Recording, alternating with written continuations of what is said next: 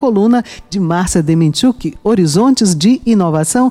E a jornalista Márcia Dementiuk já está em linha aqui com a gente para falar aí de um evento importante que vai acontecer em Cabedelo, não é? é um seminário de transformação digital. E a pergunta que fica no ar é a sociedade mergulha na inteligência artificial, a inteligência artificial é que está imersa na, na sociedade. Hein, Márcia? Bom dia. Não dá para viver sem ela, já está aqui dentro, mas tem muitos desafios, muitos, muitas dúvidas ainda sobre isso também. Né? Daí a importância de um seminário como esse. Bom dia, Márcia. Oi, bom dia, bom dia, Beth, bom dia, ouvintes da Rádio Tabajara. É uma situação interessante, porque a inteligência artificial nos circunda e está sempre influenciando nas nossas vidas e a gente não tem nem a, a, a, a gente não para nem para refletir sobre isso, a gente nem sabe que ela está fazendo isso na maior parte das vezes. Olha, a gente às vezes acha que a inteligência artificial é aquela situação uh, inacessível, só constituída pelos grandes doutores e pós-doutores da ciência da computação, mas não, a gente vai começando a, a, a entender a respeito, um pouco mais a respeito, através das notícias que chegam para a gente. Por exemplo, essa semana, gente, a, a inteligência artificial, a gente vê como o mundo está mergulhado na inteligência artificial, porque essa semana, os jornais americanos noticiaram o Alpha Geometry. É um sistema que foi aplicado para resolver problemas de geometria do nível da Olimpíada Internacional de Matemática. Esse sistema completou 25 de 30 problemas apresentados pela Olimpíada sem nenhuma demonstração humana o sistema foi entendendo como resolver os assuntos sem nenhuma interferência humana ali. E esse sistema, então, Alpha Geometry, está em desenvolvimento há quatro anos, resultou na tese de doutorado do cientista da computação, o Trio Trim, e ele está integrado ao DeepMind, que é a divisão de inteligência, de inteligência artificial do Google.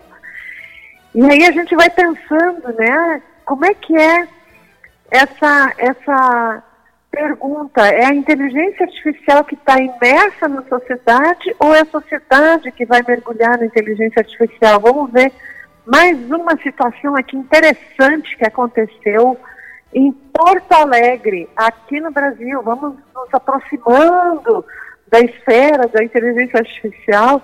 Aqui no Brasil, um vereador apresentou um projeto de lei na Câmara de Vereadores totalmente escrito por inteligência artificial. Olha só, o projeto de lei foi apresentado pelo vereador Ramiro Rosário e ele isenta os moradores da cobrança da substituição do medidor de água. Quer dizer, se o medidor de água for roubado, e tiver que ser substituído pela, pela empresa, então, de, de água, esse medidor não será cobrado do morador, do contribuinte em Porto Alegre.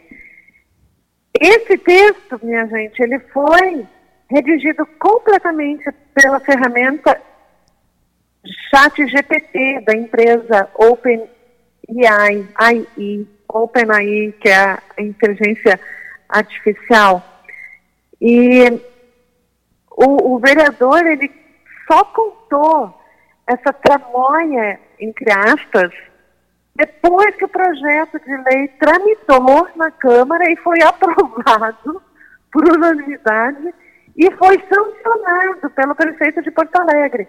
Tudo isso aconteceu sem que as pessoas soubessem que o projeto foi escrito pela inteligência artificial e o projeto foi elogiado, elogiado pelas suas justificativas, pela, pela sua co coerência, enfim. Olha, Aí, Márcia, esses exemplos que Oi? você, Márcia, esses exemplos que você ah. trouxe, né?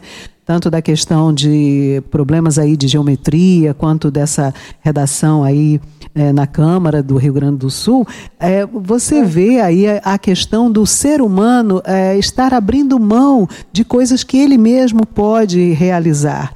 Eu acho que esse seria o grande problema da inteligência artificial, é você deixar tudo por conta da inteligência artificial, seja por é, incapacidade, seja por falta de talento. Né? Eu acho que a gente não pode é, jogar tudo na mão da inteligência artificial. Não é? Um, o computador não poderia ser é, mais competente do que um ser humano. O ser humano teria que sempre estar por trás da máquina. É, Beth, o ser humano ele precisa ter as rédeas desse, desse, dessa potencial ferramenta. E isso é um exemplo que eu trouxe para mostrar a respeito disso foi o que aconteceu na, no Prêmio Jabuti.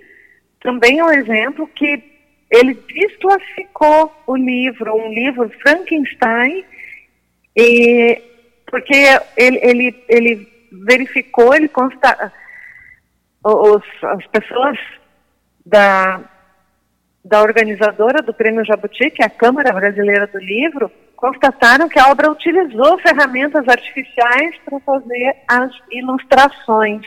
E justamente as ilustrações que estavam concorrendo ao Prêmio Jabuti. E olha que coisa interessante, Beth, ouvintes. Frankenstein é a obra histórica de Mary Shelley, ela construiu então esse cientista Victor Frankenstein, que por sua vez construiu esse monstro Frankenstein chamado Frankenstein depois. E ele justamente é a metáfora da inteligência artificial. Olha que interessante.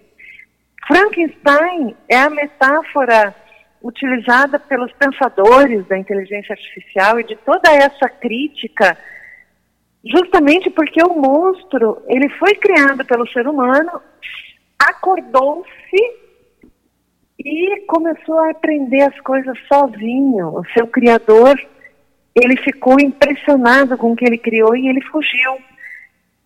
E Frankenstein começou a aprender as coisas sozinho e a inteligência artificial está fazendo isso na nossa sociedade. Então, essa pergunta que eu lancei aí, Beth, é a inteligência artificial que está imersa na sociedade ou é a sociedade que está na inteligência artificial?